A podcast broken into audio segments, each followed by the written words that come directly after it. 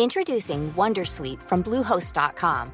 Website creation is hard, but now with Bluehost, you can answer a few simple questions about your business and get a unique WordPress website or store right away. From there, you can customize your design, colors, and content. And Bluehost automatically helps you get found in search engines like Google and Bing. From step-by-step guidance to suggested plugins, Bluehost makes WordPress wonderful for everyone. Go to bluehost.com/wondersuite.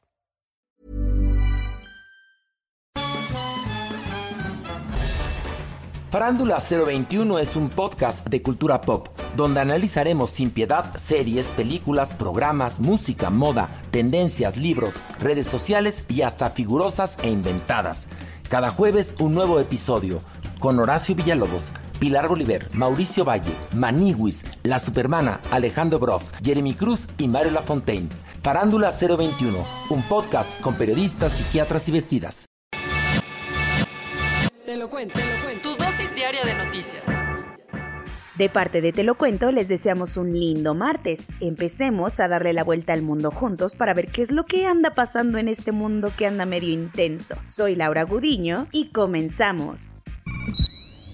A la orden general. Tanto la OTAN como Estados Unidos movilizaron sus tropas al este de Europa y declararon que están en estado de alerta ante una invasión rusa a Ucrania. Parece cuestión de horas para que la crisis entre Rusia y Ucrania llegue a su punto de máximas tensiones. Así que los aliados occidentales ya empezaron a prepararse para un worst case scenario. El portavoz del Pentágono aseguró ayer que Washington activó 8.500 tropas para un posible despliegue militar en el centro y este de Europa, además de que está considerando mandar buques de guerra y aviones al Báltico. John Kirby aseguró que Estados Unidos sigue buscando una salida diplomática al conflicto, pero por si las moscas tiene que asegurar la disponibilidad de sus fuerzas. Y como la unión hace la fuerza, Joe Biden pasó toda la mañana en el Situation Room de la Casa Blanca platicando sobre una posible respuesta militar coordinada con sus aliados. ¿Y cuál fue el resultado? La OTAN aseguró que puso a sus tropas en estado de alerta para proteger el flanco oriental de Europa ante una posible agresión rusa. Dinamarca movilizó buques de guerra al Báltico y mandará cazas F-16 a Lituania. España movilizará buques de guerra para unirse a la misión de combate de la OTAN en el Mar Negro, mientras que Países Bajos mandará varios F-35 a Bulgaria y Francia desplegará tropas a Rumania. Patitas, ¿pa' qué las quiero? Reino Unido se sumó al tren de Estados Unidos y le pidió a su personal no esencial en la embajada de Kiev que abandone Ucrania inmediatamente ante un posible conflicto militar. Mientras tanto, la Unión Europea dijo que ese no era el camino y mejor dispuso de un fondo de rescate financiero por 1.200 millones de euros para intentar apoyar al gobierno ucraniano de Volodymyr Zelensky. Esta noticia me empieza a poner los pelos de punta. Prensa ensangrentada. Asesinaron a la periodista Lourdes Maldonado en Tijuana y con ella ya van tres víctimas mortales de la violencia contra la prensa en este país. Qué triste y difícil es ser periodista en México. En lo que va de 2022, los nombres del fotoperiodista Margarito Esquivel, de José Luis Gamboa y ahora el de Lourdes Maldonado aparecen en la lista negra de aquellos comunicadores silenciados por la violencia que se vive en el país. Desgraciadamente, el cuerpo de Lourdes fue encontrado dentro de un coche con varias heridas de bala el pasado domingo. Aún así, su caso pesa porque ella había dejado un precedente en las mañaneras de Palacio Nacional en donde le advertía al presidente que recibía amenazas. Temo por mi vida, dijo en aquella ocasión a AMLO en marzo del 2019, cuando le pidió ayuda para solucionar el problema legal que tenía contra el exgobernador de Baja California, Jaime Bonilla. Al respecto, el presidente dijo en la conferencia de este lunes que no se puede vincular la demanda de aquel entonces con la tragedia de ahora, y como siempre acostumbra, lo dejó en veremos, esperando las investigaciones. Por su parte, la ONU pidió a México que refuerce la protección a periodistas. De las aulas a la carretera. La comunidad estudiantil del CIDE está enojadísima mientras bloquea la carretera México-Toluca porque la Asamblea de Asociados aprobó modificar sus estatutos. Si creías que la bronca del CIDE se había apaciguado, olvídalo, porque se puso peor. Mientras la Asamblea de Asociados del CIDE estaba aprobando la modificación a los estatutos de esta casa de estudios con cuatro votos a favor, dos en contra y una abstención, dando pauta a que el CONACID mantenga a José Antonio Romero Eche como director, la comunidad estudiantil se movilizó para cerrar la carretera México-Toluca a modo de protesta. En un principio anunciaron que estarían alrededor de una hora a la espera de la votación en la sesión, pero después de saber el resultado advirtieron que no se moverían hasta que los atienda la secretaria de Gobernación y se haga algo al respecto. Allí, el grito de autonomía universitaria, las y los estudiantes señalaron que la directora del CONACIT, Marielena Álvarez Bulla, actuado con arbitrariedad, ilegalidad y autoritarismo, promoviendo sus intereses con irregularidades en los procesos de esta escuela. Tras seis horas de paro, liberaron la circulación porque el alcalde de Coajimalpa, Adrián Rubalcaba, les pidió paro con agente.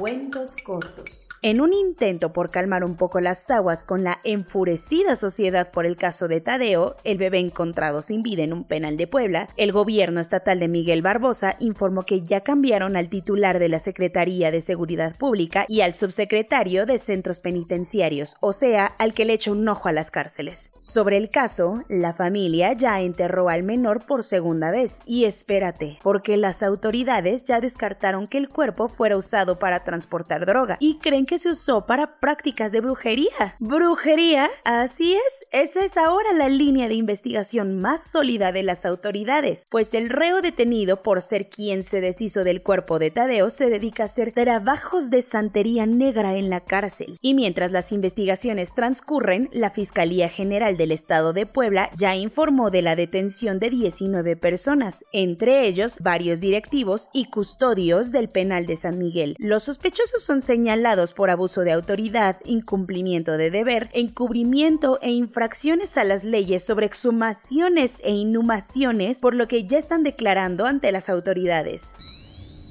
Italia comenzó ayer el proceso para elegir a su próximo presidente, quien tendrá que sustituir a Sergio Mattarella. El favorito es Mario Draghi, el actual primer ministro del país. Pero el tema es que si es nombrado presidente, Mario dejará su puesto como primer ministro y nadie cree que haya otra persona capaz de ocupar su puesto y mantener la unidad del gobierno de coalición, lo que podría adelantar las elecciones y meter al país en una crisis política. Por lo pronto, ayer comenzó las votaciones entre los parlamentarios y se espera que el jueves haya más claridad en el asunto.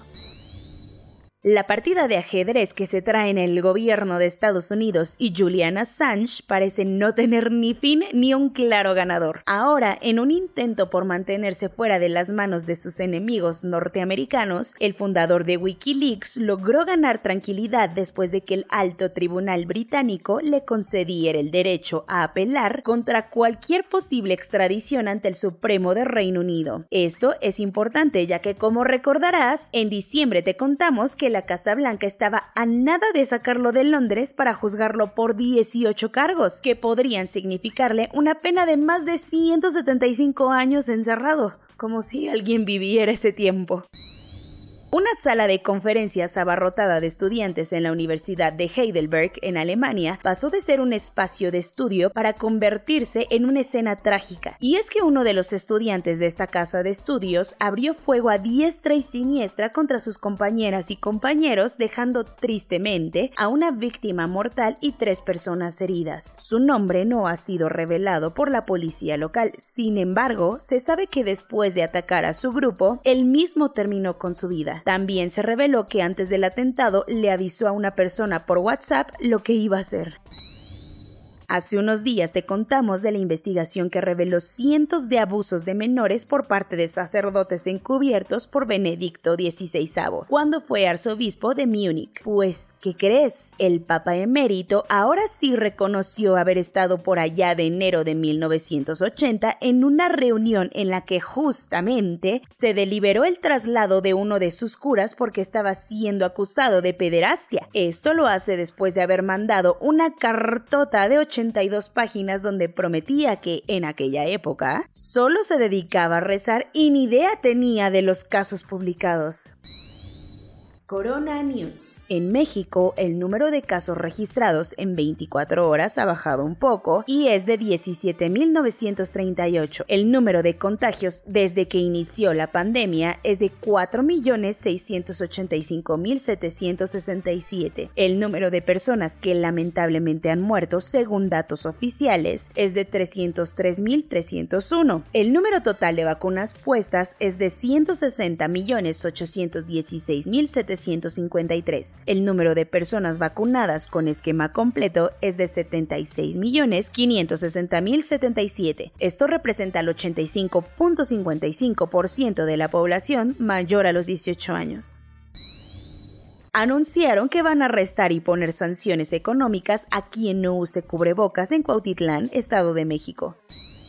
Mientras tanto, la UNAM ya dio a conocer su protocolo para el regreso escalonado a clases y se contemplan actividades presenciales y a distancia.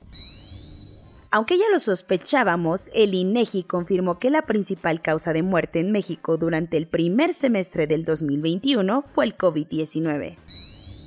En Reino Unido ya anunciaron que ya van a aceptar los certificados de vacunación mexicanos y ya no le exigirán a las personas con pauta completa que se hagan un test llegando allá. Y así como será para las y los mexicanos, todas las personas vacunadas que lleguen a Reino Unido ya no tendrán que hacerse una prueba COVID para entrar al país.